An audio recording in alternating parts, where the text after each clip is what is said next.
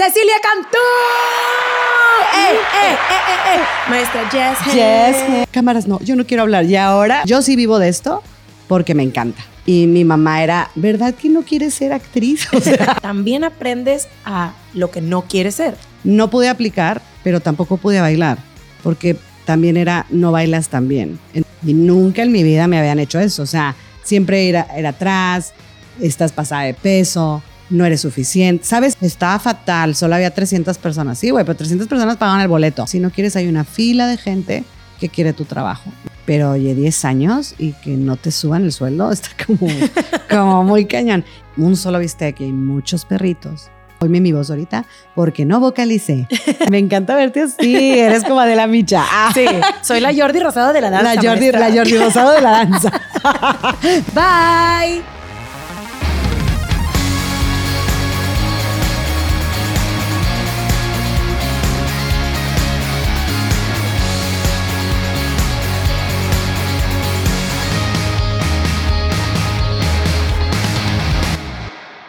Hola, hola, mi nombre es Karen Guerra y te doy la bienvenida a un episodio más donde conmigo tengo invitados que inspiran, motivan y trascienden a través de la danza. Mi invitada del día de hoy es una mujer que ha dedicado su vida al arte y al espectáculo. Ella es bailarina, actriz, cantante, maestra de danza y coreógrafa. Gracias a su talento y experiencia ha llegado a pisar escenarios nacionales e internacionales e incluso trabajar con gente muy importante en la industria. El día de hoy viene aquí para compartir sus sueños, su historia y sobre todo los consejos de cómo se vive profesionalmente en la vida del espectáculo. Ella es Cecilia Cantú. ¡Eh, eh, eh, eh, eh! Maestra Jess. Yes, yes. Bienvenida. Ay, Miss. me sentí súper importante. Cállate, bien estudiada. la entrada de Cállate la maestra. Oye, es que impones mucho, Miss. Impones Ay, mucho. Sabes que por te admiro, te respeto. Yo igual. Y, y gracias. Gracias porque sé que andas literal con muchísimos proyectos y que te hubieras dado el tiempo de estar aquí. Te lo agradezco con el corazón. Igualmente. Muchísimas no, gracias, Por, gracias. por invitarme. Soy fan de tu podcast. Me Gracias. encanta. Y pues no, muy padre. Y verte ay, acá en comunicadora. Ya, que- oye, claro que digo, sabes que me encanta la chorcha, no me callo, soy bien metida. Karen, yo lo tengo que decir, cuando te grababa años atrás, era, no, por favor, no, por favor, cámaras, no, yo no quiero hablar. Y ahora, bueno. Y ahora, bueno, gracias a la pandemia, ¿verdad? Muy que bien. se descubrió esta parte y me encanta. Pero ves qué parte tan Sí. padre tienes Sí, de compartir. está increíble, está increíble. Oye, Miss, tú sabes, digo, tenemos mucho que conocernos. Soy fan tuya de tu metodología, Ah. de todo esto que logras para poder seguir transmitiendo. Ahora sí que trascender a través de la danza. Pero a lo mejor hay gente que no te conoce. ¿Quién es Cecilia Cantú? Ay. Cecilia Cantú nació en Monterrey. Es una mujer muy necia, tal vez, en algunas cosas. Muy curiosa, muy creativa. Este, soy una persona que me encanta estar rodeada de gente, me encanta enseñar y me encanta estar en el escenario. Es una cosa muy chistosa. Antes no lo entendía porque era como, ¿por qué Cecilia quiere hacer dos cosas? Porque normalmente en México tenemos la idea de que todo solo puedes hacer o dedicarte a una cosa, ¿no? Y mira la prueba. Y Este, y no, el, el- el ser tan curiosa, pues digo, todavía, todavía no entiendo muy bien quién es Cecilia, ¿eh? no creas, todos los años ha sido, han sido pandemia sobre todo, sí es como mucho de, de auto observarme y ver también cómo, pues, cómo vas creciendo en todas las áreas. Y lo único que te puedo decir es que tanto en un escenario, ya sea cantando y actuando, porque sí me muevo, pero en escenario no soy bailarina per se, y en, y en, en, el área docente, estar dando clases o coreografiar, crear, dirigir, es, no sé, como la, creo que conexión, la conexión, eso me lo enseñó también la pandemia. Fíjate que, digo, algo importante es que nunca te quedas en un mismo punto, siempre estás en constante evolución. sí. Y eso, la verdad, a nosotros que estamos, pues ahora sí que generaciones más abajo, nos inspira mucho a seguir Gracias. creando y a seguir avanzando. Y, mi- y a mí ustedes, porque al final para mí y en pandemia fue sobre todo porque, digo, ya hablaremos más adelante a la mejor, pero fue de mis retos más grandes porque también eh, he estado como cambiando constantemente cosas. A veces es, es, es confuso para uno mismo porque puedo estar en el escenario, pero también estuve coreografiando inclu- inclusive un, un- concierto de influencers con, una, con un estilo totalmente distinto de música. Tuve un coreógrafo asociado maravilloso, este, Alan, Alan Marín, que es fenomenal. Y, y aprenderle a él y coreografiar en mi estilo y irme también a las nuevas generaciones de cómo se están moviendo es difícil. O sea, a veces sí de verdad digo, ¿qué está pasando? Pero porque creo que nosotros somos, bueno, no tú, obviamente estás más joven, pero sí somos una generación donde hemos visto todo el cambio, todo el cambio y es, trépate el tren. Apenas te iba a decir, o sea, es ahora sí que transfórmate o, quédate ahí, porque la verdad es que las nuevas generaciones vienen y vienen muy fuertes, sobre todo con la era digital. Sí, pero fíjate que al mismo tiempo ha sido un choque para mí, lo tengo que confesar, porque sí soy como muy cuadrada en ciertas cosas y sí, suena como la viejecita de, esa no es música, ¿no? Pero, eso no es danza. Pero, pero entiendes y aprendes, ¿no? Y, y, eso sí, como que dije, Cecilia, ábrete porque si no te vas a quedar atrás. Este, y fue una experiencia para mí increíble. Desde, desde poderme relacionar con bailarines de otro estilo, que aparte no sabían ni quién era, hasta ver, por ejemplo, a tres chicos sin, o sea, espectaculares, porque la verdad su trabajo fue espectacular porque de no saber absolutamente nada de lo que estaban proponiendo o haciendo vaya en el escenario, cambiaron brutalmente, pero porque se hizo un equipo. Entonces, creo que mi don es ser, con, o sea, soy conexión, sé, conectar como a la gente correcta. Y entonces, eso me encanta. Cuando llego a Monterrey, de pronto me, me, me da como, les digo que es de, de pronto mi kriptonita, porque es como, ah, Ceci la de jazz, o sea, sí doy jazz, me encanta, pero, ay, ¿cómo? ¿Te fuiste a Nueva York y actuaste? ¿Cómo? ¿Estás haciendo un concierto? ¿Cómo? ¿Coreografiaste influencers? Sí, estoy constante. Si no, no, yo sí vivo de esto porque me encanta. Pues, es que ha sido muy mágica, o sea, ahora sí que toda tu transformación, porque me imagino que empiezas eh, como el común denominador, en una academia versátil, aprendiendo tus clasecitas de ballet y jazz. Sí. O sea, ¿dónde empieza la historia de Cecilia en la danza? Fíjate que es bien chistoso porque no fue, en mi caso no fue en una escuela, o sea, no, no fue en una academia. Yo siempre quise cantar desde chiquita. Yo decía que quería ser artista. Este, tengo un tío que hace novelas, muy famoso, muy hermoso, y yo quería ser él. No decía, yo quiero irme como él, hacer novelas. Y mi mamá era, ¿verdad que no quieres ser actriz? entonces era como, ¿verdad que no? Y yo, no, sí, sí, sí quiero. Entonces era como, como que traía eso de, de moda, pero sí también tengo una hermana mayor Lizzie, mi hermana, y pues sí le gustaba y todo, y me, me, decía, ay, vamos aquí. Entonces siempre era, de cierta manera, como que lo que eligiéramos las dos, ¿no? Entonces era que si patinaje artístico, que si gimnasia, que si ballet, y yo quería danza. Pero al final, pues un poco sí mandaba a la grande. Yo también era lo que diga la grande, pero no era tan como ahora. Siento que ahora los niños es de que tienes que hacer, o sea, digo, pobrecitos a veces, pero había mucha libertad. Mi mamá siempre fue, pues vamos a hacer otra cosa curricular, pero fue pintura también. Tomamos clases de, corte y confección, o sea, como mucha diversidad. Y me acuerdo muy bien que donde, o sea, de los pocos recuerdos, porque yo la verdad digo que tengo mi, mi, mi niñez como un poco bloqueada, pero de las cosas que más me acuerdo es el primer festival que bailé Burbujas. Burbujas era un programa infantil antiguísimo, yo tenía como cuatro años, yo creo. Tengo unas fotos y esas fotos son para mí priceless, pero que me acuerdo.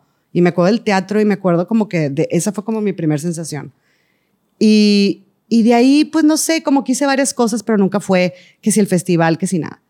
Hasta que entré a prepa, Digo, en la secundaria sí de que la tabla gimnástica y la tabla gimnástica y que tenías que hacer un baile con todo el grupo y yo era la coreógrafa. Entonces era de qué ahora vamos a hacer, pero no era como que lo pensara como, oh, voy a ser coreógrafa, ¿no? Era jugando y, y la verdad bien. Entonces digamos que secundaria fue como creando, ¿no? O sea, me gustaba crear y bailar y cantábamos en broma, pero en prepa fue mi click. Porque el primer año, ya es que yo estuve en UDEM y entonces te, te obligaban a tener una clase curricular. Como taller. Ajá, taller, ajá. Entonces, pues dije, ay, pues danza, ¿no? O sea, entonces entré a danza porque era obligatorio y porque ahí sí no me podían decir que no. Entonces dije, pues entro. Y ya entré, este, entré a, danza y, y, estaba la comedia musical. Este, y fui a verla, pero lo padre, bueno, para mí, lo padre de la Universidad de Monterrey en ese, en ese entonces es que eran originales, o sea, eran escritas originalmente. En ese, en ese momento estaba Enrique López que era, es estupendo, eh, creativo, y era escribir la obra, y entonces la música era mm, también de, Gabriel Guerra, que eran increíbles, todo era inédito. Entonces fui a ver y era se llamaba Alicia, era como Alicia en el País de las Maravillas. De hecho, Mayela estaba ahí, este, y la vi y dije, yo quiero hacer eso. Y dije, ¿cómo le hago, no? Entonces, obviamente, no era, ese no era obligatorio. Pero entonces yo le dije a mi mamá, es que es obligatorio, es obligatorio, yo tengo que ir. Entonces fui a la audición y dije, yo quería bailar. Y en ese entonces, esa, está, la, perdón, Alicia lo coreografió Patti Villarreal.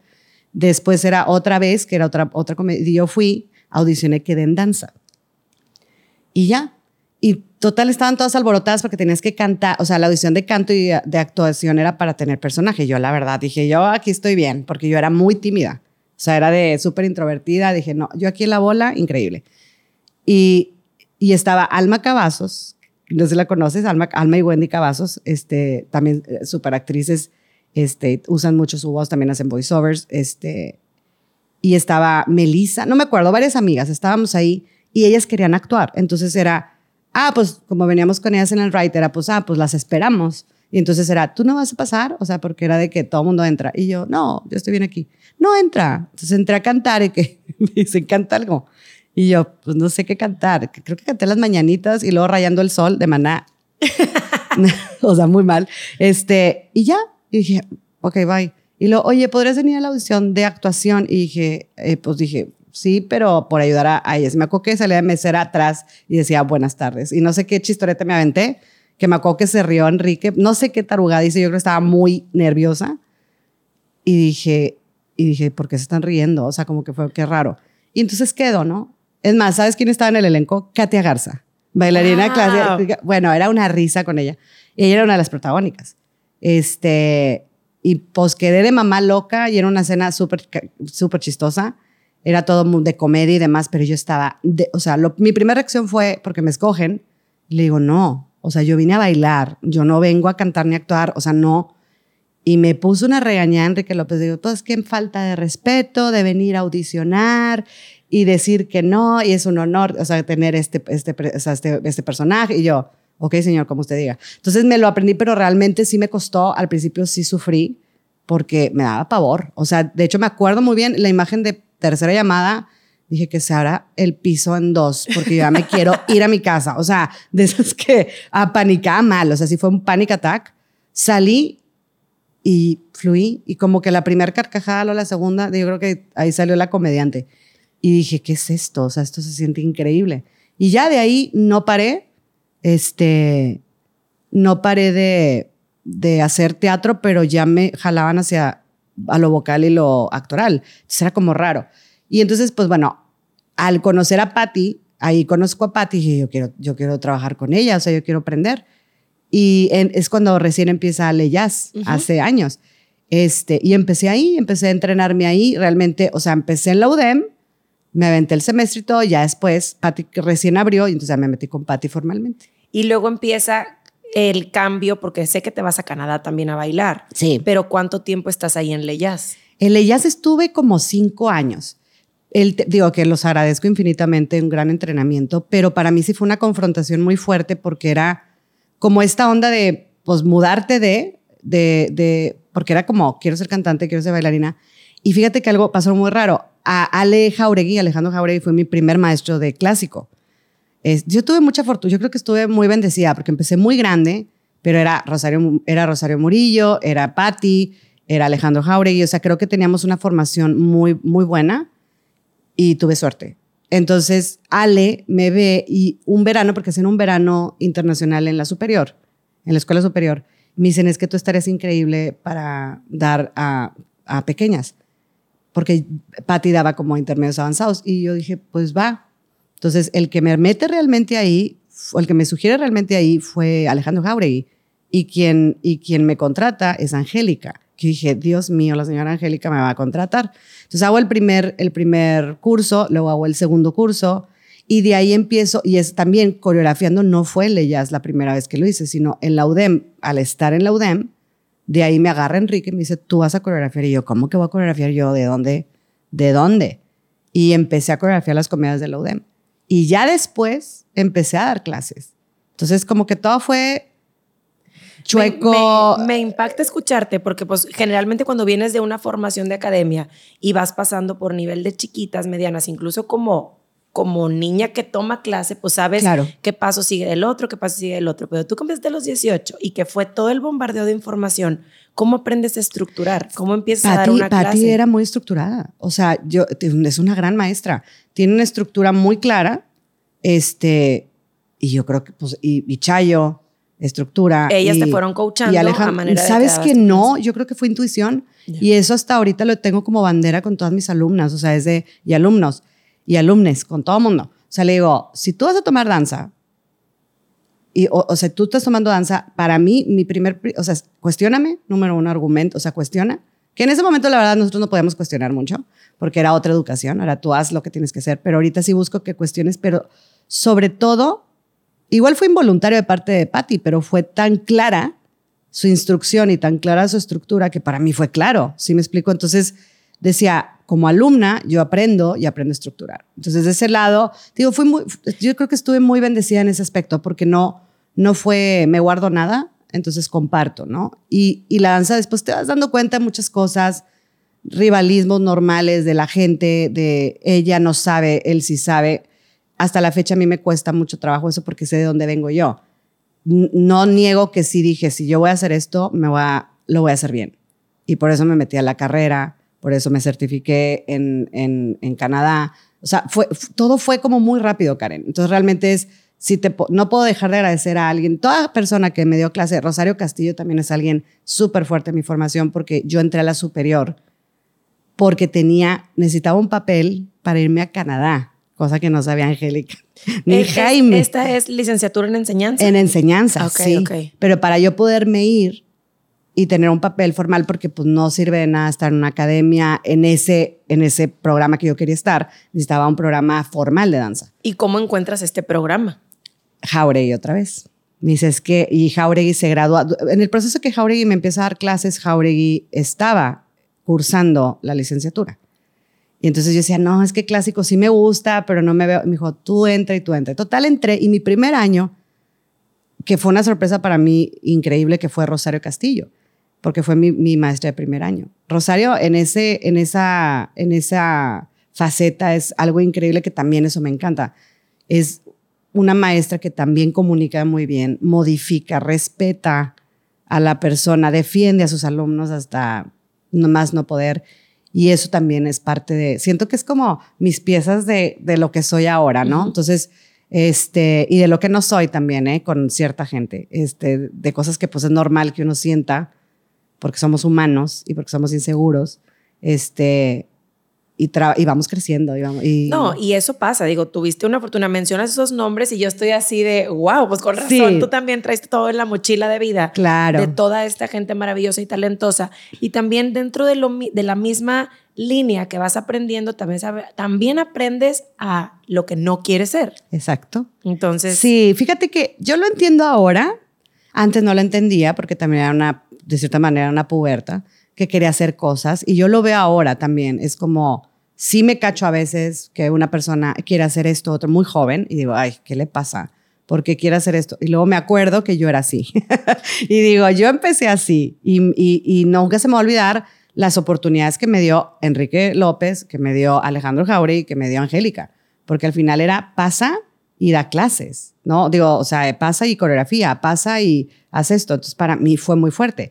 Después, porque sí le costó, y, se- y lo sabe, a Patti le costó mucho trabajo. Después entro a dar clases, pero le costó mucho trabajo, porque tenemos una energía muy fuerte ambas, entiendo, y pues era muy distinto. Y sabes que ahí viene otra bendición. Me ponía los niveles básicos que nadie quería. Entonces, para mí, al contrario, a mí me fascina cuando llega alguien que no sabe nada. Es un lienzo en blanco, es increíble. Y entonces, pues así ahí trabajaba. Claro que mm, no te voy a negar que no fue solo yo. Tengo muy buen instinto, sí tengo muy buenos maestros, también tengo un don y, y soy muy creativa. Entonces, realmente, al final, me encantó dar clases, pero no me veía, como que mi vida no la veía en eso, en docencia. Y cuando yo me voy a Canadá, realmente no fue para irme de Forever, sino porque dije, quiero ser actriz. O sea, yo lo que quiero es estar en el escenario. Yo quiero poner nada más una pausa para no perderme, porque está interesantísimo. Ajá. ¿Terminas la licenciatura en enseñanza? No, Porque, o sea, hice el año, perdona, que gracias Ajá, por regresarme. sí. Yo soy, yo hablo así. Sí, no, no, yo porque estoy soy bien atenta a la historia. Soy dispersa. Pero sí, tienes toda la razón. Cursé, tenía que tener un mínimo un año. Curso ese año, que también fue un súper aprendizaje, porque es toda otra historia, que también me ayudó muchísimo, porque fue que si anatomía, que si estructura, que si metodología, que psicología, que si, o sea, pedagogía, o sea, todo lo que viene ese año para mí fue una joya absoluta.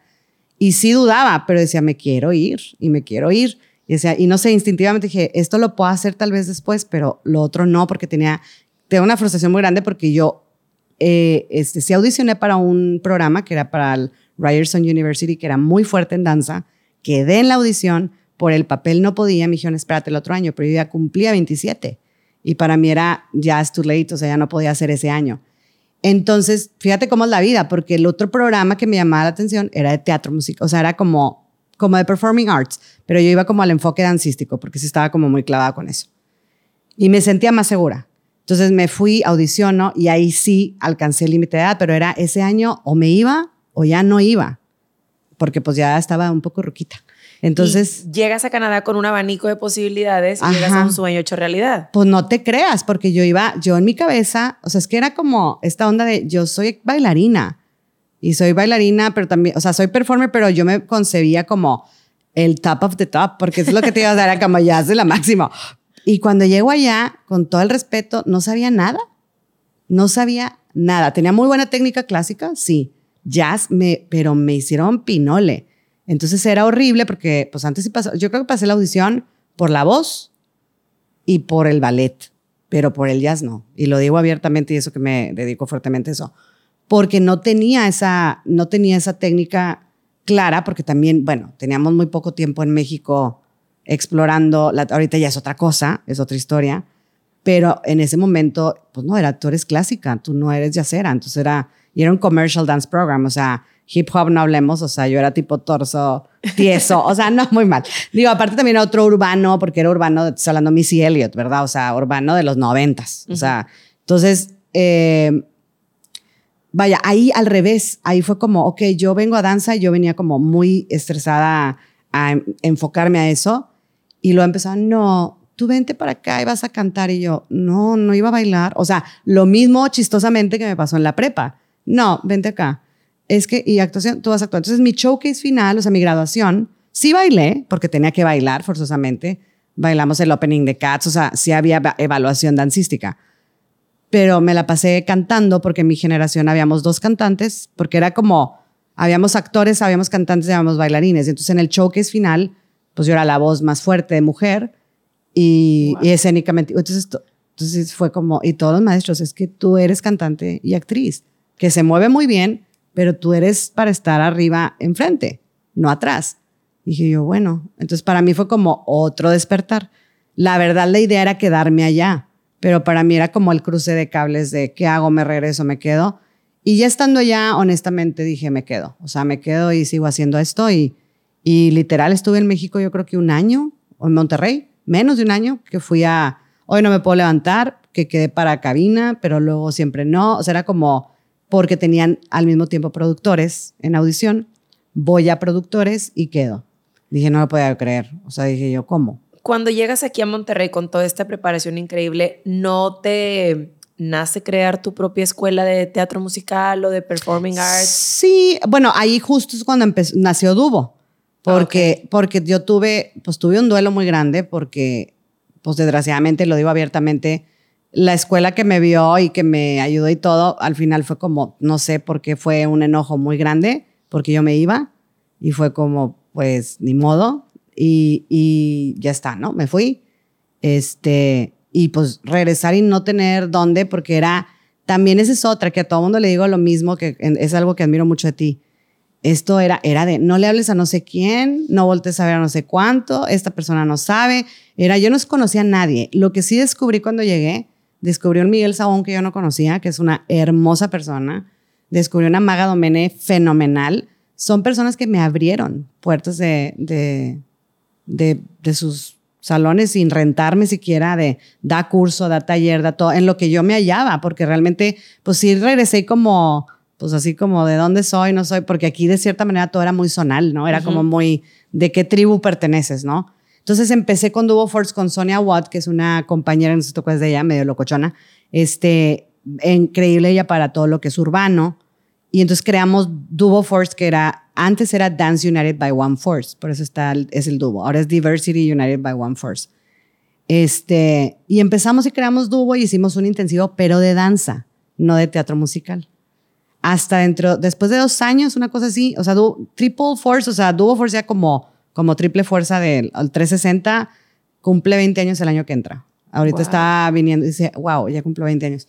Este, donde ya me traje a mis maestros y, empecé a dar como oportunidades a gente porque demasiado talento y ahorita sí. Fuiste de las pioneras que empezó con ese tipo de cursos. ¿Y cómo lograste integrar a la comunidad? Porque como tú lo mencionas, todo el mundo estaba como muy selecto, muy cada quien en su casa. Sí. Y tú empezaste a fusionar a gente de la Escuela Miguel, gente de... ¿Cómo le hiciste? Sí, bueno, eso pasó, que creo que eso fue lo que rompió un poco la situación y, y mi decisión de irme yo quería competir forzos, es que ya estoy así con el tiempo, estoy este, con mucha información en la cabeza, pero en el 2020, no 2021, en 2001 creo, no me acuerdo, vino aquí Gos Giordano, no sé si te acuerdas. Ajá. Y yo me frustré mucho porque yo quería participar y, y yo escuchaba mucho lo que me decían también, estaba mucha chavita. Entonces era, no estás lista, no mandes la pieza, ¿no? Y otra persona y me dice, ¿por qué no mandaste pieza? Tu pieza debería estar ahí. Entonces, para mí fue muy frustrante porque no pude aplicar, pero tampoco pude bailar, porque también era, no bailas tan bien. Entonces, para mí era muy fuerte, y lo digo abiertamente, era, pues ni bailo bien, pero tampoco mi, mi pieza es suficiente. Para mí fue como muy frustrante, y lo digo abiertamente, este, porque es algo que ojalá nadie haga, porque lo podemos hacer tan fácil más con alguien que nos sigue y marcas a alguien bien fuerte. Para mí fue muy fuerte, me abrieron ojos otras personas que no diré por no causar problemas, pero otra gente que me dijo, abre los ojos y hazlo tú. O sea, entonces esa fue mi primer huida a Canadá porque me fui seis meses nada más antes de irme a estudiar formalmente. Y cuando conozco gente allá me decían, ven mis piezas, me dice, están de concurso, tú mándalas. O sea, eres muy creativa y si no, y le digo, es que no tengo gente. Y si no tengo gente, ¿cómo voy a concursar? Entonces era, tú mándala. Si quedas, pues te vas con canadienses. Entonces, eso fue la primera vez que también Canadá como que se abre conmigo de otra manera. Me descubro de otra manera porque yo tomando clase, era tú, al centro, hazlo. Y nunca en mi vida me habían hecho eso. O sea, siempre era, era atrás, estás pasada de peso, no eres suficiente. ¿Sabes? Y a lo mejor no fue con una mala intención. Para mí sí fue algo que me marcó mucho. O sea, mucho, mucho, mucho. Y en Canadá como que me reconforté con eso y creí más como performer. Yo creo que ahí es donde dije, ah, sí puedo. No, y es parte de lo que tú ahora aplicas en Dubo, porque yo he tenido la oportunidad y todos los maestros, aún a lo mejor no seas como la excelente ejecutante, siempre están como alentando y siempre están motivando. Creo que parte de lo que nos une, por así decirlo, a la mayoría, es que tratamos de cuidar el corazón de las niñas. Es que, a ver, Karen, hasta se me cortó la voz. Si eres maestro, tu obligación, porque no es ni siquiera responsabilidad, tu obligación es que la niña, niño, joven, adulto, quien sea, vaya a tu clase, aprenda. Si ese niño no aprende, no es culpa del niño, es culpa tuya. O está en un mal nivel, o tú no le estás dando las herramientas, y eso es para cualquier maestro, no nada más de danza. Porque eso de, ay, que lo oigo muchísimo, es que, no, es que esa niña, a ver, una, o no la aceptes, Dos, si la vas a aceptar, tienes que al menos tener el reto de que algo mejor puede hacer, de hacerla sentir importante, ¿sí? Y, de, y, de, y, también de, no, que no se te olvide la gente que siempre está contigo, no sé si te ha pasado. Hay gente que no se le da tanto, porque no se le da, pero está desde que tiene tres años y está contigo y cree en ti. Y luego entra gente nueva y es porque tiene más, porque tiene más, este, atención esta otra persona. A mí me pasó a lo personal. Entiendo ahora, porque dices, pues, porque quiero que se vea bien, ¿verdad? Todo, porque también es mi, mi, imagen. Por eso ahorita yo, mucho era yo, no suban esto porque no se ve tan bien. Ahí me vale, súbanlo. Es un gran reto. Sí me explico, habrá quien lo hace increíble, pero están haciendo su mejor esfuerzo. Este, es un trabajo que se hizo, digo, puede ser en un año, en un semestre, en una semana, dependiendo, pero, pero el alumno pagó O sea, no te está ni siquiera haciendo, o sea, no le estás haciendo ningún favor, te está pagando. Entonces, No. al final es tu reto. Ahí es cuando me dicen, es que ella es imposible. Ok, si tú crees que es imposible, o se la mandas a alguien más y no la aceptas, o haces algo al respecto y te pones a leer. Porque a lo mejor la niña tiene déficit de atención, a lo mejor la niña tiene un problema en casa, a lo mejor, ¿sabes? Yo no digo que la disciplina no, pero ese es el problema, que yo lo digo de broma, pero en Monterrey hay más academias que Oxos. O sea, los, abren, los abren como para... Sí, no, o sea, los abren y dices, no, o sea, y, por eso mucha gente también truena, porque pues obviamente tú entras, el, el- cliente que si quieres llamarlo cliente, que es el alumno, entra con toda la fe y te ve con toda la fe. Y entonces él lo que quiere es resultados. Y obviamente si ve la mamá o el mismo niño, oye, estoy haciendo lo mismo que hacía antes y allá están haciendo otra cosa y están mejorando, pues obviamente me voy a mover a donde, donde hay resultados, ¿no? Que ahí también hay una línea muy delgada, que no queremos yo, entrar. mira, yo calladita me veo más No, no, bonita. porque sí ahorita también, y lo digo rápido, pero sí hay un tema ahorita de una obsesión de ganar y de una obsesión de premios y de reconocimientos. Y desgraciadamente un entrenamiento que no está mal, pero está muy adelantado. Como les decía yo ahorita a una muy amiga, me, me decía, ay, pero es que son atletas. Digo, sí, sí son atletas. Y sí se tienen que entrenar así. Le dije, pero hay edades para todo. Le dije, si tú tienes un niño, dale un cigarro va a fumar. Sí puede. Porque me dicen, es que puede, porque ese es el argumento. Sí pueden. Bruto, que padre, que claro que pueden. Dale un cigarro, niño. Se va a ahogar al principio poquito. Se va a ahogar. Pero va a poder. Y va a fumar. Puede fumar a los cinco años, te lo he puesto. Ah, mira, sí puede, Karen. ¿Es correcto que fume? No. Entonces, ah, es eso, es el argumento. No es, el debate no es que no lo sepa hacer o que no le suba la pierna. Pues claro que le sube, claro que lo hace. El problema es que si no hay una preparación previa, hay una lesión. Totalmente. Y ahí es donde... No, y muere el bailarín a los 12. Ujú. Y luego hay reemplazamientos de cadera, que ya me estoy yendo a otro tema que después hablaremos. Pero al final es, lo que les digo es, eso el cigarro es uno. Y dos, si sus niñas quieren tener bebés con un reemplazamiento de cadera, creo que va a ser un poco complicado. Entonces también mamás aguas, donde empujan, pushean, o sea, es en qué manos estás, porque al final el cuerpo es lo que está en manos, ¿no? Y ya es donde ves, cuidan a mi niña, pero le cuidan su corazón, pero le cuidan su cuerpo. Porque si es un atleta, claro que lo puede hacer, pero tiene límites. Si la misma superior no te entrena más de cuatro horas al día, no, o sea, es una, lo- eh, es un- hay un porqué. No es porque, claro, el niño puede entrenar ocho horas, por supuesto, como puede fumar y tomar Pero no es sano. Pues no. Es como te digo, yo, se puede comer cinco hamburguesas, o sea, es lo mejor, ¿no, verdad? O sea, entonces al final, es que cu- cuando dicen ese argumento es que no la has visto, es que no sabes cómo, la- no, no, sí me lo imagino, pero el cuerpo no está listo. Es lo mismo, en actuación pasa lo mismo, ¿eh? No crees que nada más en danza y en canto, fregan cuerdas vocales por, vocales por estar presionando tonos que todavía no. Ve la serie de Luis Miguel, entenderás. Este, en, en, en, en la actuación es muy fuerte porque ahorita hay una plaga. Yo también estoy en contra de eso, estoy también en, en campaña porque hay niños muy pequeños haciendo cosas con emociones de gente más grande. Y eso emocionalmente y psicológicamente no es correcto. ¿Sabes? Es- o están viendo información que psicológicamente no deberían de estar viendo.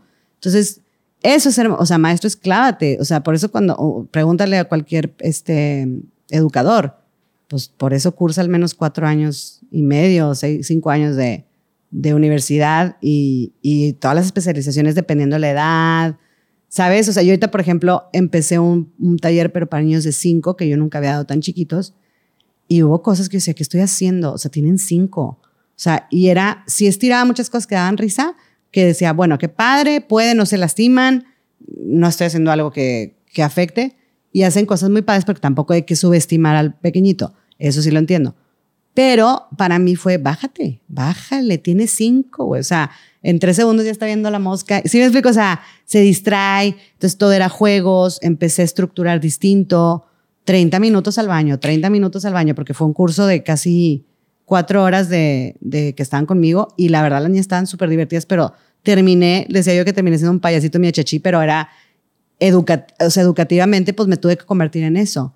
Y eso siento que nos falta mucho. Y me incluyo, porque a veces es voltea. Yo frustrada el primer día dije, pues, ¿cómo no? Tienen cinco. O sea, no, No, no. y al fin del día, el objetivo de Dubo es eso. Claro. Es, es un programa corto, es un programa de verano, un programa Claro. de invierno, donde llega gente que no sabe, que sí sabe Claro. y que independientemente es formativo. Llega el Dubo Force hace 20 años, te ayudan Miguel, te ayuda Maga, te decides ir por qué. O sea, estás en Monterrey, ves que no. Ah, porque la verdad dije, no, no, no, hice, hice eso y dije, está bien, pero yo sabía que no me quería quedar aquí. O sea, yo estaba en proceso de visa canadiense y dije, me yo me quiero ir. O sea, ya sea a Canadá este, o a México, porque pues en Ciudad de México estaban los musicales. Sí, apenas te iba a decir, aquí en Mm. Monterrey. Y No. sigue sin estar preparado para una comedia musical o una productora. No, hay, hay, hay muchísimo talento, sí, pero no la... la- Las oportunidades como México no hay. no, la que ese es otro debate también, pero la infraestructura, con mucho respeto, porque gente muy talentosa. claro. Hay teatro hermoso también, o sea, no voy a decir que no, pero no la infraestructura que tiene Ciudad de México. Ninguna parte de la República, ¿eh? O sea, y, pero creo que también hay mucha gente, o sea, de hecho ya, siempre decimos de broma, o sea, cada puesta en escena profesional allá, al menos hay cinco regios. Sí, la gente de, Sí de Monterrey es sí súper reconocida sí ganamos. tanto en todo. Sí. Oye, y llegas a México y qué puerta se abre. Se abre, pues para mí fue fuertísimo porque fue Ocesa. Wow. Sí. Y entonces para mí fue, la verdad era como, le llamo yo el viejo César, porque era, ahorita sí han cambiado mucho las cosas, como que era maravilloso, pero, pero era como vieja escuela, no sé cómo explicarte. La obra era la estrella, no el artista. O sea, no teníamos Instagram, teníamos, empezamos a tener Facebook, pero no, no éramos redes sociales. Era más la gente que estaba en el escenario. Entonces, mi primera escena era con Pedro Armendáriz, o sea, que en paz descanse, imagínate, que fue mi padrino en muchas cosas, que dices, me ayudó muchísimo, me presentó a mucha gente. Y él me decía, o sea, me dice, no te quedes aquí. Igual, no te quedes aquí. Hay cine, hay novelas, hay tele, hay, mil, hay teatro serio, está la, o sea, muchas cosas. Tú ábrete. Y para mí fue ah, otra vez, otro abanico, porque al final yo era, no, ahora ya me caso, porque es normal, el ser humano le gusta estar, tener certeza, es lo que queremos tener. Entonces es bien padre estar en un lugar seguro, en un- donde conoces y que sabes que no va a pasar nada. Pero para mí fue, ya ha sido una aventura de, ¿y ahora qué? O sea, ¿ahora qué sigue? ¿no? Entonces he hecho muchísimas cosas y doy gracias a Dios que han sido tan distintas. Que si hay unas que me gustan más que otras, por supuesto que sí. Pero todo lo que he hecho ha sido muy padre. Entonces ahorita cuando, te digo, cuando entró César, pues para mí fue estar al lado de gente como Pedro, Adal Ramones, que en ese momento era otro rollo, un auge espectacular. Eh, Juan Manuel Bernal, que no se lo conozcan por la serie Monarca ahorita, pero Juan Manuel es buen actor desde que nació. Nada más que ahora, ahora con Monarca fue como el boom. Pero en ese entonces, para mí, yo Juan Manuel, claro que lo conocía y me parecía un súper actor. Este, Fede Di Lorenzo, que ahorita sigo trabajando con él en Ópera Prima Rock, que hacemos un concierto que es tributo a Queen. Lo conozco ahí, somos súper, somos ya casi hermanos. Nos conocemos desde, pues ya 15 años más. Wow. Sí. Y es que te ha tocado trabajar con los productores más importantes de México y estar Sí. en esa misma evolución Sí, la verdad que donde sí. te toca no tener a lo mejor esta era de redes sociales, allá tener todo este boom, pero no has quitado el dedo del renglón. No. Y has estado, has estado. Yo digo que en estado. timing, porque es lo que me dicen, gente que me conoce se ríe, porque digo, yo creo que en timing de popularidad he llegado tarde, no, he llegado muy temprano, no cuando hay redes, porque a lo mejor en mi época si hubiera habido redes, otra historia serían much- en otros aspectos, desgraciadamente ahorita hasta las mismas audiciones se van de cuántos seguidores tienes y son cosas que, no, o sea, no, no, yo creo que es edad, no cultura. no tenemos esa, bueno, yo al menos, sí lo hago y publico y todo me gusta, pero, pero no lo hago parte de mi vida. Y a lo mejor es necedad de mi parte, pero, pero me gustan ciertas cosas, pero no lo veo como una, o sea, no lo, ve, no lo veo ya como una, o sea, sí lo puedo ver como una necesidad porque si no, no trabajo. Pero por otro lado digo, no, esto no puede esclaviz- es- esclavizarme y esto tampoco puede decir cuánto talento tengo. O sea, no puede medir eso. Porque veo a, tanta gente con muchos seguidores que digo, my goodness, ¿no? My Ujú. goodness, goodness. Entonces, pues realmente yo siento que estamos todos como en una transición de estirada floje y, sí, y seguimos, por eso, por eso digo, o César también llegamos, llegué como en un momento que era otro César, ahora es otro, maravilloso también, pero en otra estructura. De las primeras producciones de Alejandro Gau estuve yo, y ahorita Alejandro es top of the tops y también es una es un gran productor y lo admiro impresionantemente, pero sí ha cambiado la estructura porque pues, la vida cambia. Yo tengo una pregunta. Para la gente que quiere dedicarse al teatro musical, ¿cómo vive un artista de teatro musical? ¿Cómo se prepara un artista de teatro musical? O sea, ¿qué proceso hay? Es audiciones y luego proceso de ensayos. Estás en el teatro de 8 de la mañana a 10 de la noche. O sea, ¿cómo, Bueno. ¿cómo es un proceso? Sí, sigue habiendo producciones así. O sea, una Anastasia ahorita, pues obviamente están los pobres cl- enclaustrados trabajando. Este, normalmente lo que haces es, bueno, es como era antes, depende de la productora. Ahorita con, después de pandemia es como es otra vida.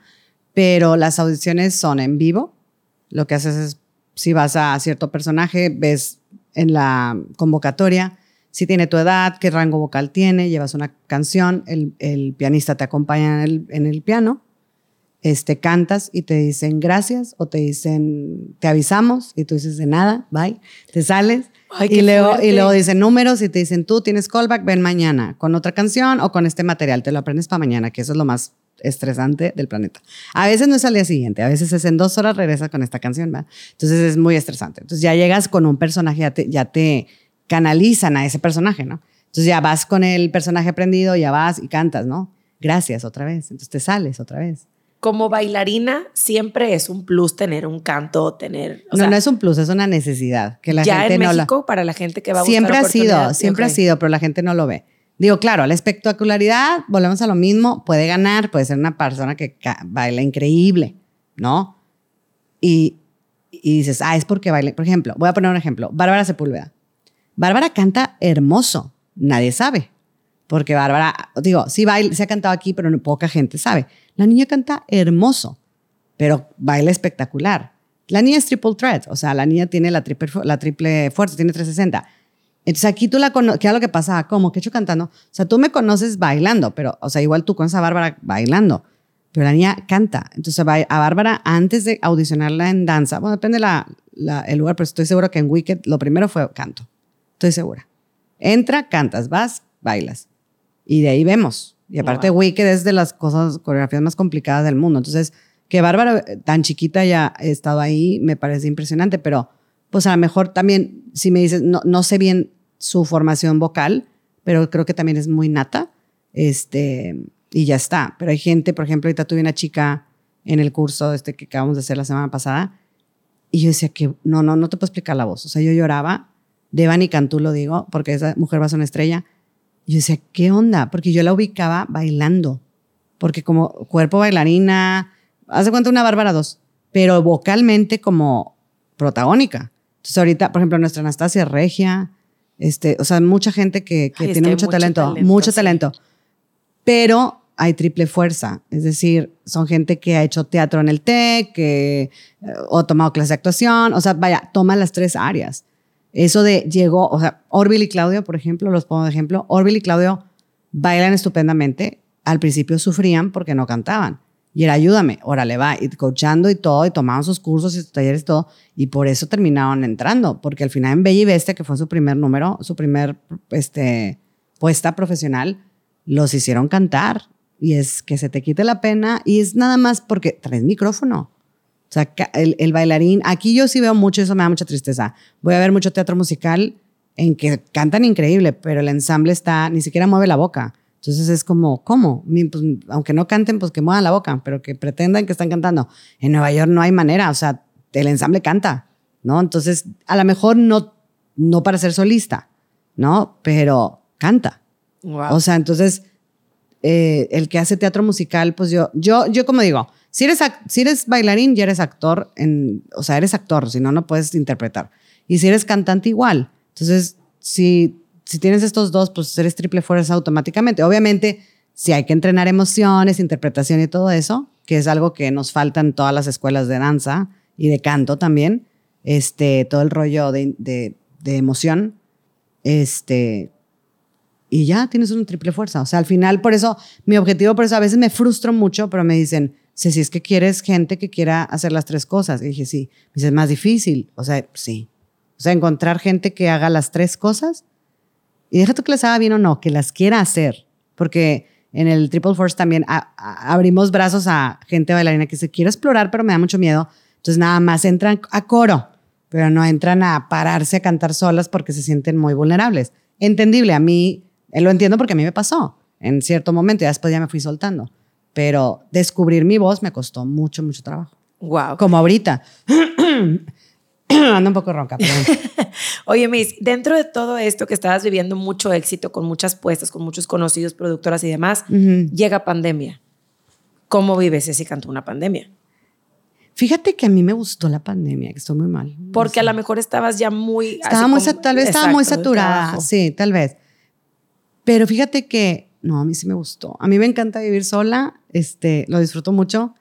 Sí, obviamente, dentro de todo lo que pasó, sí estaba un poco asustada. Me empezó a asustar mucho. O sea, yo tenía la fortuna de que mi casa es mi casa y no tenía problema de vivienda. Eh, empecé a ver mucha gente desesperada. Eso me, eso me empezó a estresar mucho, me empezó a, a dar como mucha ansiedad. Este, pero yo en lo personal, como que dije, pues ya, o sea, no, ¿cómo te digo? Si yo me voy mañana, Dios no lo quiera, pero si me voy mañana, yo hice lo que quise. Entonces nunca ha sido como, "Ah, ahora qué va a pasar. No, o sea, como que no. Sí, obviamente tenía esta onda de qué está pasando, porque estaba, dije, esto ya va a valer. O sea, yo dije ya, y empecé a ver, lo que más me, me- lo que sí lloré, empecé a ver a muchos estudios de danza quebrar, a muchos compañeros y amigos que sé que han puesto su alma, corazón y vida al negocio, eso sí me partía el alma.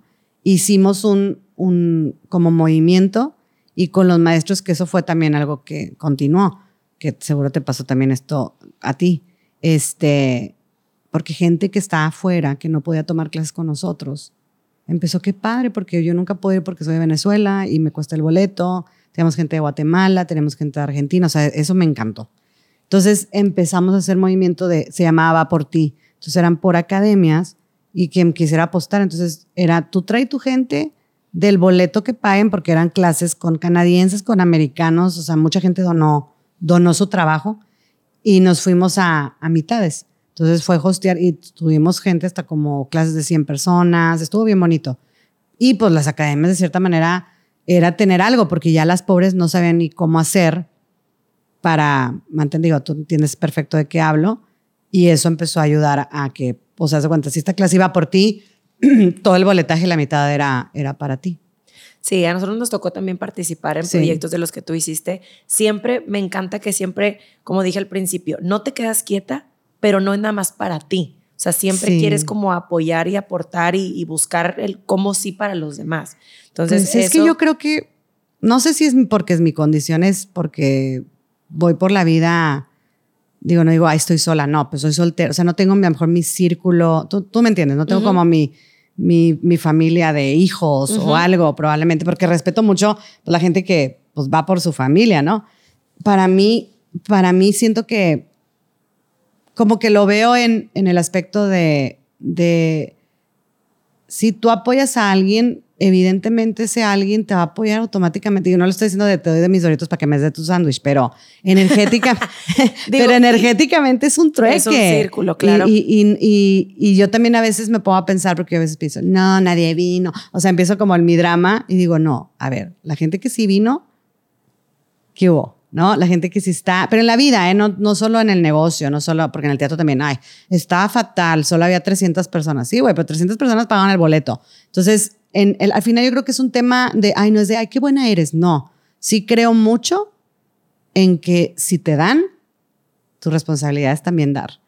O sea, no, no puedes quedarte con todo porque pues no, no te va a servir de nada, se te va a podrir. O sea, no, no, no hay manera. O sea, sí, es, es, es un intercambio.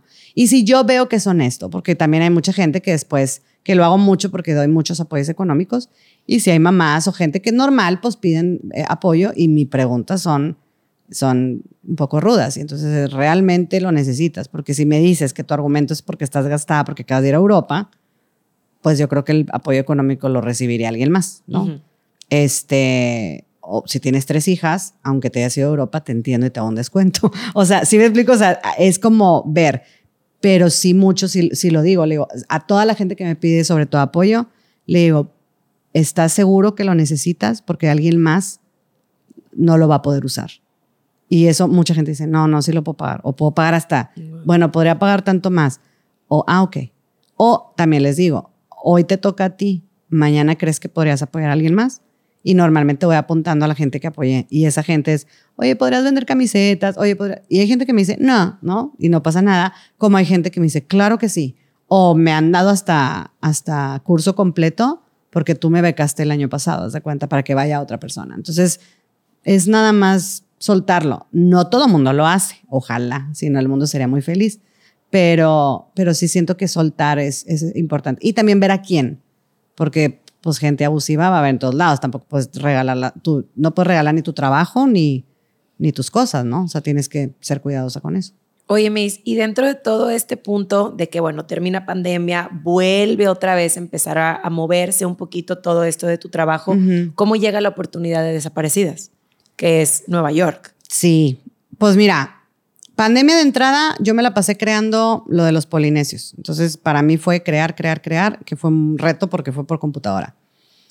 Y estando allá, porque estábamos en gira, hicimos gira nacional y luego hicimos, gira internacional. Y yo me acuerdo muy bien, estábamos en Argentina y era casi el cierre y yo dije, yo tengo que estar arriba, ya lo necesito, o sea, ya me toca. Y lo disfruté muchísimo, ¿eh? porque fue espectacular ir a Argentina, Chile, verlo lleno, todo. o sea, el amor que le tienen esos niños y que yo les tengo, la verdad, yo los amo con todo mi corazón. Este, y el equipo que hicimos, priceless, pero yo decía, ya, o sea, como que dije, un poco de dosis decía, Diosito, ya, ya di lo que tenía que dar, dame tantito a mí, yo necesito estar arriba, porque sí, sí, sí te marchita, sí te hace falta. Y entonces llego a México justo de gira y estaba como que, pues, ¿qué voy a hacer? ¿Qué sigue? Estaba viendo si me mudaba otra vez a, Canadá. O sea, como que dije, quiero un cambio. Era lo único que sabía, que algo venía. Y estoy en mi casa y me dio un gripón de esos que yo creo que después de la gira me bajaron las defensas y me habla Jaime Lozano. Anita, porque me dice Anita, soy Ana Cecilia, me dice, Anita, Anita, es que fíjate que tenemos este, esta obra este, y te queremos ver para un personaje. Y le dije, ok, okay porque aparte ronquísima. Me dice, ¿me podrías grabar esta canción? Y yo, Jaime, no manches, no tengo voz. Y dice, ay, tú sí puedes, tú puedes, tú grábala. Y le dije, ok. Entonces yo juré que era para ver si, no que ya estuviera contemplada. Entonces me acuerdo muy bien porque fue como mucha frustración por no poder grabar. Le dije, ¿sabes qué, Jaime? No puedo. Dame dos días y te la grabo, pero pues no puedo antes. Me dijo, ay, ya, relájate, claro que sí. Y ya. Entonces en dos días normal se la grabo. Yo juré que era para una referencia, no entendía qué estaba pasando. Se la grabo, todo bien. Me dice, ok, ya estás. Y yo, ¿cómo? sí, sí estás, o sea, te vendrías a Nueva York. Y yo, sí, pero ¿cómo? ¿Cómo? ¿Para qué? ¿O qué? Entonces explicó, hay un proyecto, que esto, que no sé qué, somos pro mexicanos. Y yo, ¿en serio? O sea, pues obviamente fue, wow, son regalazazazas. Dije, ¿es en serio? Y sí, fue muy fuerte, fue un proceso fuerte y padre, porque fueron tres meses muy emocion emocionales, porque la obra es muy emocional. Pero fíjate, yo pensé que iba a hablar de, ya sabes, digo, sí habla de las desaparecidas de Juárez y todo este rollo, pero habla de la desaparición de la mujer como tal. Y la representación de mi personaje era literal una mujer que ya está en la rutina y que ya no existe y que ya... Y dije, güey, no manches, soy yo. O sea, porque ya, ya de cierta manera en, el rollo latino, a cierta edad, desapareces. Es como, y esa, pues ya, quién sea quién sea. Ya pasó de moda, ¿no? Y fue un proceso fuertísimo pero irreal, pero padrísimo a la vez. O sea, para mí fue, haz de cuenta que me regresé, porque, que eso también te digo que mis timelines están mal, pero mi primera opción para irme fue Nueva York, no Canadá. Pero se cayeron las torres. Yo me iba, el, yo tenía todo pagado. Tenía, eh, yo me iba el 23 de, de, octubre y se cayeron las torres el 13 de, 13 El 11 de, septiembre. El 11 de septiembre, perdón. Mi hermana se casa el 13 y luego, por el civil y luego el veintitantos por iglesia entonces acomodé en octubre, no me sé si acuerdo si veintitantos o, o qué de octubre. La, o sea, tenía la fecha del boleto, pero no me acuerdo muy bien. La fecha del boleto de irme a, Nueva York ahorita fue 20 años después, 23 años después. O sea, de, de cuando me iba... La, misma fecha. La misma fecha. O sea, del vuelo que cancelé porque esos boletos los guardo. Ajá. 22, 22 años después, porque era el 2001. Por ejemplo, cuando tú tienes que tomar una decisión así y tienes trabajo en México, pues es deja todo, y al momento de irte, digo, perdón mi ignorancia, ¿verdad? No, Pero no, ahora sí que de metiche. No, sí. Te pagan tu hotel, tu alimento, tu trabajo, tus papeles. Claro. O sea. Claro, de entrada yo fui solo por tres meses, entonces el, el proceso fue muy sencillo. Este, pero sí, por supuesto, no, si no, no hay manera. O sea, mantenerte en la ciudad de Nueva York es casi imposible. Digo, porque yo sé que a lo mejor te dicen, oye, ¿sabes qué? Hay tanto presupuesto porque todavía no arranca la obra. O, ah, no, siempre hay tus acuerdos. Obviamente depende. Tampoco te voy a decir, ay, me llevaron en jet privado. No.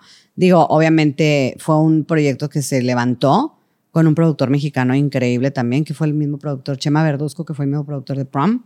Increíbles todos. Entonces levantamos el proyecto realmente entre todos no te voy a decir, ah, yo no, pues como artista normal, pues pones normal, porque al final, pues a mí me apoyaron, pero también si estuviera viviendo en Nueva York o en México, te este, pago tanto y tú te pagas todo lo demás. Sí me ayudaban porque tenía el tema del vuelo y todo esto, pero es que también comparando los precios y los, o sea, los precios de allá son carísimos, sí, pero comparando también los tabuladores de cómo te deben de pagar, está triste. Lo que, ese es otro tema también, este, no tenemos, pues no tenemos asociación que nos respalde. Dios está anda, pero este, para teatro no tenemos tabulador. O sea, tú puedes estar de protagónica y yo de ensamble y ganar yo más que tú.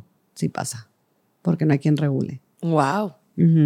Por ejemplo, la ANDA es, eh, la, Asociación Nacional de Actores, de actores pero de teatro musical hasta el momento. Pues es que en teatro, o sea, va eh, junto con pegado. Ayudan mucho en tele y en, en cine, son los mismos. Ya. Este, pero puedes cotizar por la ANDA, pero es tabulador. O sea, haz de cuenta que te dicen, tú cotizas tanto por día, ¿no? Entonces depende, también los tabuladores de teatro están muy bajos, la gente se prefiere saltar ANDA, obviamente, porque no, no respalda, porque justo no hay esta infraestructura y pues no hay manera. Pero por ejemplo, si tú vas a Nueva York, se publica, o sea, si decimos, Karen va a ser Karen el musical y vamos a pagar, hay tabuladores, tú no puedes pagar 3.400 dólares de ensamble a la semana y 2.000 del principal. No hay manera.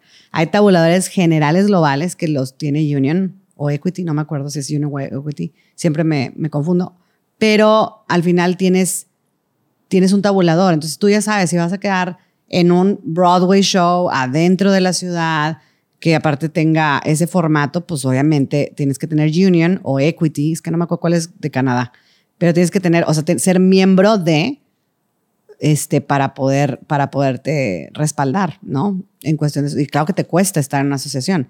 Ojalá hubiera esa infraestructura acá. Los, los músicos están muy protegidos en México, por eso ahorita ya no hay orquestas. O sea, cada vez es de, no, porque exigen mucho, pues exigen lo que tienen que exigir.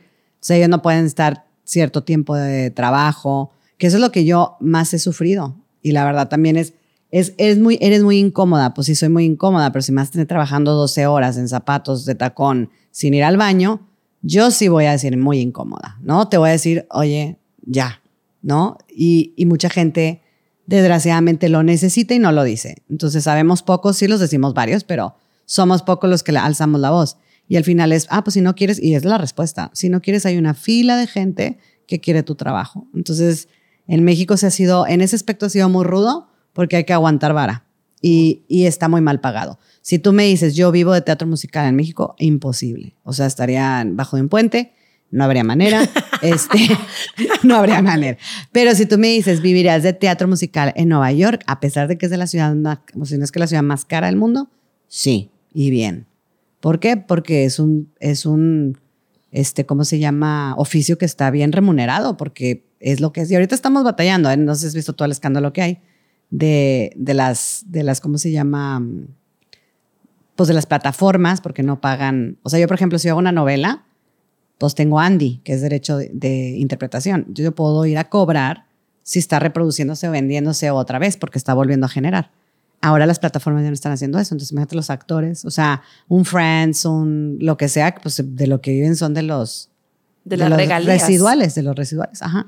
Y ahorita están los, pues están multimillonarios todas las plataformas porque no pagan ningún residual. Deja tú nosotros actores, creativos, a autores, a, o sea, también hay un movimiento muy fuerte de, escritores en todo el mundo porque están cambiando, pues todo está cambiando, muy cañón. Pero para mí no es raro porque en el teatro en México estamos, en eso sí lo digo abiertamente, estamos súper abandonados y si estamos bajo, pues un poco bajo el mando de, porque si dices no, yo he dicho varias cosas que no y luego al final pues es que sí, o sea, sí, te perjudica porque es como, ah, pues si no, está, si no está en el escenario no es tan buena, pero también es, digo, sí digo que sí, pero me pagan horrible, entonces, ¿qué hago? Entonces es como ese dilema, por eso para mí mi negocio es tan importante, o sea, el, el, el, porque sí vivo de eso, ¿no? Entonces para mí es de, si yo no le pongo ese valor, pues no, no hay manera. Si quiero seguir haciendo teatro musical, tele es otra historia, cine es otra historia, que he hecho cine he hecho tele, y si en un día hago lo que hago en un mes en el teatro musical y digo, ¿qué es esto? Pues mejor me mudo, ¿no? Por eso mucha gente dice, no, no, teatro no, teatro no. Entonces, pues digo, yo creo que es un proceso. Espero alguien alce la mano porque todo el mundo me ha dicho, hazlo. La verdad es que dije, creo que necesito, no necesito esa presión en mi vida, pero son políticas. O sea, es como, depende el sexenio, depende de muchas cosas que no queremos entrar, pero, pero sí, sí es muy triste. Al actor de teatro musical, tú lo ves en escenario partiéndose el alma y o sea, la remuneración no es la que corresponde con el boleto que cobran. Y lo tengo que decir porque al final les entra el dinero.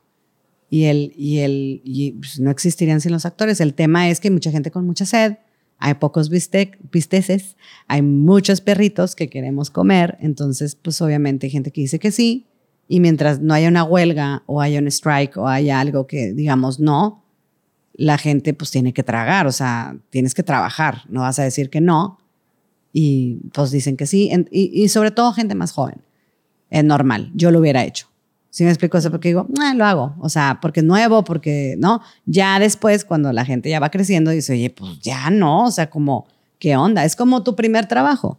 Dices, bueno, está bien, págame 50 pesos la hora, no sé. Este, dices, bueno, va, pero oye, 10 años y que no te suban el sueldo está como, como muy cañón. Y, y, ver eso, en, sobre todo en los boletos, eso es algo bien Porque impresionante. Porque son caros. Muy caros.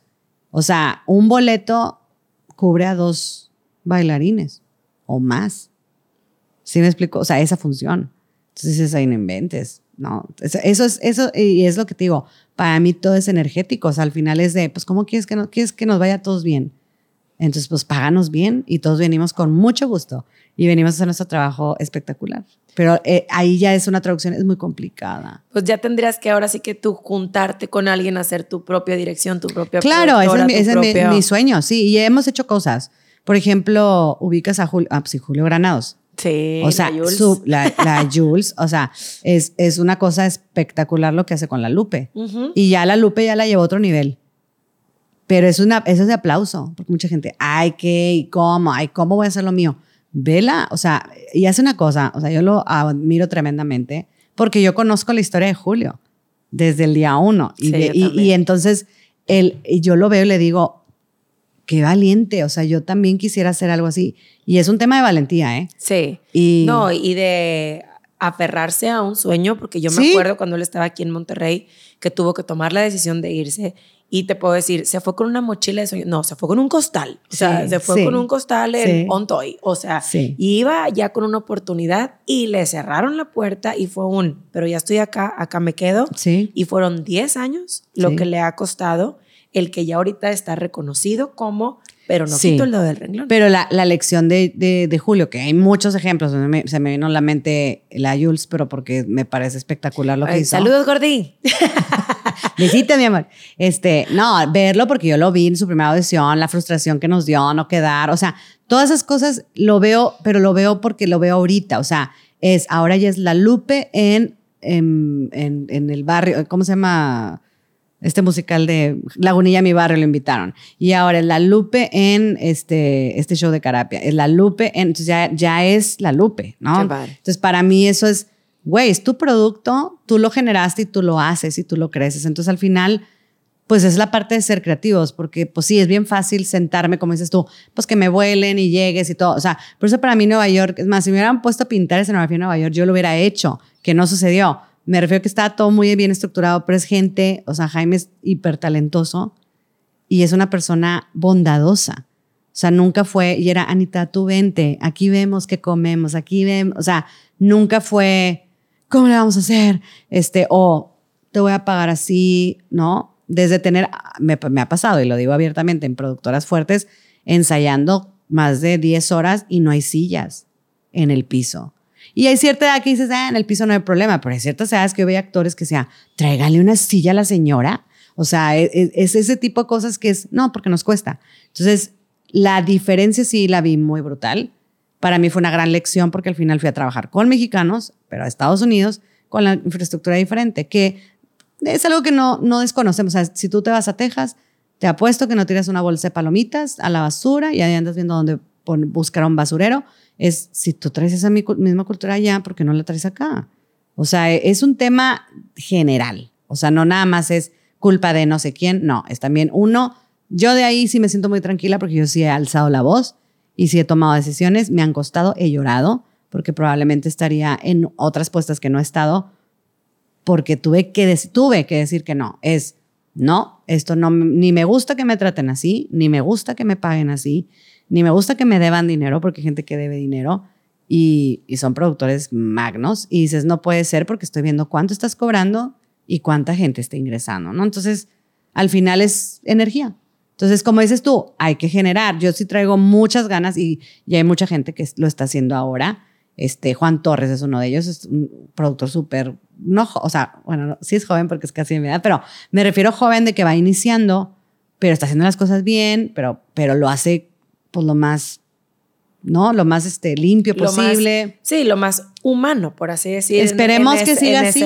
Esperemos que siga así. Oye, Miss, y por ejemplo, tú que te has dedicado a las tres cosas, generalmente yo pregunto cuáles crees que son las fortalezas de un bailarín. Aquí en tu rango es cuáles son las fortalezas de una triple fuerza, que es canto, baile y actuación. O sea, ¿qué fortalezas tiene que tener una persona que se quiere llegar a parar y conseguir un protagónico? Resiliencia que va de la mano de, o sea, es una carrera de nos. No, gracias. No, gracias. No, gracias. Y no tomarte el no como personal. Lo que pasa es que en México, repito, como hay un solo bistec y hay muchos perritos este, que queremos ese bistec, pues obviamente hay menos oportunidades, viene más gente, es más desgarrador porque no es constante. En Nueva York cada semana, cada tres días puedes ir a audicionar y tendrás muchos nos, pero es más probable que haya un sí, ¿no? En menos tiempo. En, Nueva, en, México viene una, dos producciones y cada año, entonces es eh, la gran oportunidad, la encuentran, se deprime la gente, entonces no se depriman, no es resiliencia. Dos es constancia, porque la gente es, ay, no, yo ya, o sea, y no sabes cuánta gente ha marcado, soy profesional y tienen 17. Y digo, yo sigo entrenando, yo, o sea, soy profesional porque me dedico a eso profesionalmente y no entro en duda porque hay niñas de nueve que son profesionales, pero con mayor razón tienen que entrenar. Entre más joven estés, más. ¿Y qué sería la tercera? Humildad. Humildad. Siempre los pies en la tierra. Sí, sí. Y el ejemplo, por ejemplo, Mau Salas, o sea, el, el, el, rey, porque es el rey. mamá mía. Es una hermosura. Y tú lo ves en la mamá mía y perdón, el señor roba cámara, proba foco, es una impresionante estrella pero esa humildad de entregarse al teatro como se entrega y ser ensamble. Digo, y él y Ana Cecilia Saldúa y Marco Antonio, mucha gente que conozco que los veo y digo, wow, de aplaudir. Y pueden ser ensamble y, y lo honran como debe ser, porque esa es otra cosa muy rara en México, que es, ah, eres ensamble, ay, eres swing. O sea, en, en Nueva York es como, como wow. Pues o es sea, que el día eres parte de una compañía. Claro. O sea, no, sin ti no existen. Ajá. No existen. Y pues Mao también podría ser como Ana Cecilia y como Marco Antonio protagónicos. Y han sido protagónicos. Entonces, pues ahorita no, ampli no, no aplicas en el protagónico, pero, todos necesitan de todos. De todos, ¿no? Y necesitas ese tipo de ensamble para tener el tipo de obra que tienes. Claro. Que ahí sí, pues perdón, Estina Galindo en el Insurgentes, va, pues obviamente es una cosa de calidad. O sea, a mí no me extraña que ese es el ensamble que ella quiere. No, no, no, no hago menos a nadie, pero menos preparados no, es a lo que me refiero. Y, y que veas que, pues, perdón, Mao sigue tomando clases, yo sigo tomando clases, entre nosotros mismos nos pedimos ayuda. O sea, yo no puedo estar, mm, ya no canto, o sea, si no vocalizo, olvídalo. O sea, oíme mi voz ahorita porque no vocalicé. Oye, Miss, y dentro de esta carrera, que obviamente ha sido, pues, muy linda porque has tenido subidas, bajadas, incluso revolcadas, ¿verdad? Revolcones. Pero algún obstáculo que tú digas, este ha sido como mi obstáculo más fuerte en mi carrera, caí y aprendí, sea profesional o personalmente. Callarme la boca. Porque sí. O sea, a veces uno es muy justiciera, sobre todo por otros, porque yo soy muy de si veo una injusticia, digo, es que no sé qué pobre, porque, o sea, callarme la boca. O sea, hay un momento en que en ciertas cosas ya me sale, pero a mí la hipocresía me puede mucho, se me nota absolutamente que estoy mintiendo. Entonces, es, eso me ha costado mucho trabajo. Pero también abrir la boca a veces, pues también en una inmadurez, pues lastima y provoca que otra persona, pues, la pase mal, ¿no? Y ya está. Y dicen, pues mejor no trabajo con esta persona. Y pues está bien. Al final es como, si hablo mal del presidente, pues obviamente va a venir y me va a decir que estoy mal, yo, y él va a estar bien. Aunque todo mundo esté diciendo exactamente lo mismo. Entonces, pues es esta onda anárquica, creo que, que me cuesta, me cuesta México mucho. Pues lo que pasa es que eres muy honesta y eres muy justa. Pues no sé, a lo mejor, pero, pero también soy muy arrebatada, entonces también tengo que ser más respetuosa tal vez. Siento que como que es, no, no es cierto. O sea, y yo sí veo que no es cierto, aunque seas tú, es, no es cierto. Si me explico, es no. Y eso, eso me cuesta. A mis 47 todavía me cuesta. Y yo creo que me ha, me ha dolido porque es algo que no entendemos mucha gente, pero yo que vivo foránea, que no tengo familia allá, es muy fuerte porque si, si te vas tú allá, tu familia termina siendo tus compañeros en tu cabeza. Y desgraciadamente, la gente hermosa y buena, ¿eh? hay colegas preciosos y son mis hermanos y amigos, pero la mayoría, pues no son, no son tu familia, ¿sí me explico? Entonces, pues, y todos vamos, vuelvo a lo mismo, vamos tras el mismo, Bistec.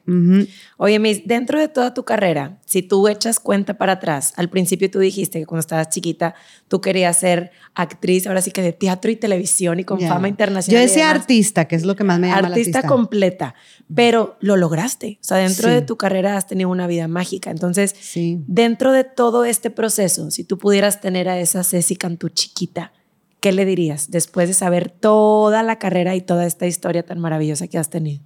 Ay, diviértete más. No oigas a la gente. Y al decir no oigas a la gente es no oigas las críticas, o sea, no te lo tomes personal, más bien. Y diviértete, diviértete. Sería todo lo que diría, diviértete, no lo sufras. Porque al final a eso venimos, a disfrutar. Oye, Miss, y ya para terminar, ¿qué le agradeces al teatro musical? Le agradezco mi pues mi fuerza ahorita, mi, mi tesón. Le agradezco mi, pues mi no parar, no sé cómo traducirlo. Pues hacerme más fuerte, hacerme más observadora conmigo misma y reconocer que que lo está haciendo lo mejor que puede y que me está dando lo mejor que puede y que con eso es suficiente, que he aprendido muchísimo. Fíjate, yo aquí en el canal tengo una frase que es pon el punto y sigue la raya. Es como algo para mí que yo uso en el día a día. Soy muy terca, soy muy perseverante. Realmente cuando quiero algo, lo logro. Soy así muy eh, aguerrida a mis cosas y siento que el tener un enfoque y tener una meta, un objetivo claro, pues obviamente es el camino, ¿verdad? Para lograrlo. Claro. Estoy muy consciente de que va a haber cosas que nos van a sacar de rumbo, que hay que salirnos de la zona de confort para poder crecer. Claro. Pero tú, por ejemplo, ¿tienes alguna frase que quieras compartir? Algo que tú te digas día a día o algo que hayas escuchado o algo que te venga a la mente. Eres suficiente. Sí. Eso ha sido desde antes de pandemia. Eres suficiente. Porque si te fijas, la ausencia de todo lo que tenemos es pensar que uno es el que no es suficiente y ese eres suficiente. Para la situación en la que estés, en el momento que estés, eres suficiente contigo, eres suficiente. No, no necesitas hacer más, eres suficiente. Me encanta porque siempre en esta pregunta yo me quedo y me quedo y me quedo y sale, bueno, aquella personalidad y el eres suficiente muchas veces porque estamos escuchando cosas de los demás o estamos como esperando un aplauso de los demás. Y no, eres, no, eres suficiente. Y al final, mira, se ve bien cursi, bien así, pero si tú, o sea, vienes solo a la vida y te encuentras a gente maravillosa, gente no tan maravillosa, que terminan siendo maestros todos. Yo agradezco a todos y de verdad los quiero. No, es raro, no es raro, no tengo enemigos, no hay manera. O sea, yo misma digo, no es mi enemigo. Si hizo, no hizo, si no quedamos bien, le mando amor, pero de mi lado no hay, trato de no no tener eso porque es horrible tener resentimientos con una persona o personas. Este es mandar amor, es entender y saber que eres suficiente porque al final cuando tú te peleas con alguien, cuando tú tienes todo ese confrontamiento, es porque crees que quieres cambiar a la otra persona, es porque yo tengo la razón, porque, ¿sabes? Y al final es, o porque tú estás haciendo algo mal, que es lo primero que uno piensa. Por eso el eres suficiente es, es tan importante. Y al momento de irte, te vas a ir solo. Tan suficiente que te vas a convertir en ceniza. Ya sé que estoy muy, muy, este, acabo de perder una persona muy cercana y es muy fuerte, de mi edad. Entonces es muy fuerte, porque dices, ok, pero ¿qué sí? Y lo que sí ves es todo lo que sí hizo y todo lo que sí disfrutó y todo lo que sí fue suficiente. ¿Sí me explico? No, no, lo, no lo que no, ¿no? Estaba otra persona platicándome, sí, pero ella no podía superar esto. Y digo, al final lo superó. Al final entendió que así era. ¿Sí me explico? Porque al final venimos a eso, a entender nuestra vida, no la tuya, no la de alguien más, de la tuya. ¿A qué viniste? Y hazlo lo mejor que puedes. Y, y el decirte eres suficiente no es porque, ay, es está de moda decirlo. No, me parece una frase completa porque literal es no necesitas. Ese es, como el punto y seguido. Es eres suficiente, no necesitas. Si llega, brutal. Abrázalo, disfrútalo, gózalo, qué padre, pero eres suficiente, no necesitas. Es, es que yo si no tengo esto, no puedo. Es que si, eso es, eso es vivir en, en, en necesidad. Y es por eso que esa frase para mí fue como, y sobre todo en pandemia, es, güey, suficiente. O sea, el día de hoy lo pasamos, tenemos comida, está chido todo, tengo amigos, y me explico, o sea, y está. Miss, ¿algo más que quieras compartir antes de cerrar que yo no te haya preguntado? No, me encantó estar aquí. Me encanta verte así. Eres como de la micha. Ah. Sí, soy la Jordi Rosado de la danza. La Jordi, la Jordi Rosado de la danza. me encanta, me encanta. No, estoy súper, súper emocionada y súper agradecida, la verdad. Muy contenta de estar aquí. No, gracias a ti por tu tiempo, por tu conocimiento, por compartir esta experiencia y sobre todo ver esta parte humana, porque a veces te vemos ahora sí que en el teatro y bailando y cantando y haciendo de todo, pero conocer como esta parte y este corazón también es muy bonito. Gracias. Muchísimas, muchísimas te gracias. Te quiero mucho, Yo también, Miss, y te admiro mucho. Yo también a ti. Muchísimas gracias a ustedes por haber llegado hasta este punto. La verdad es que si les gusta este tipo de contenido, suscríbanse, compartan, comenten, que todo eso, los creadores de contenido, nos hace así, mira, una palmadita para seguir creando lindas cosas para ustedes. Muchísimas gracias y nos vemos pronto. Bye.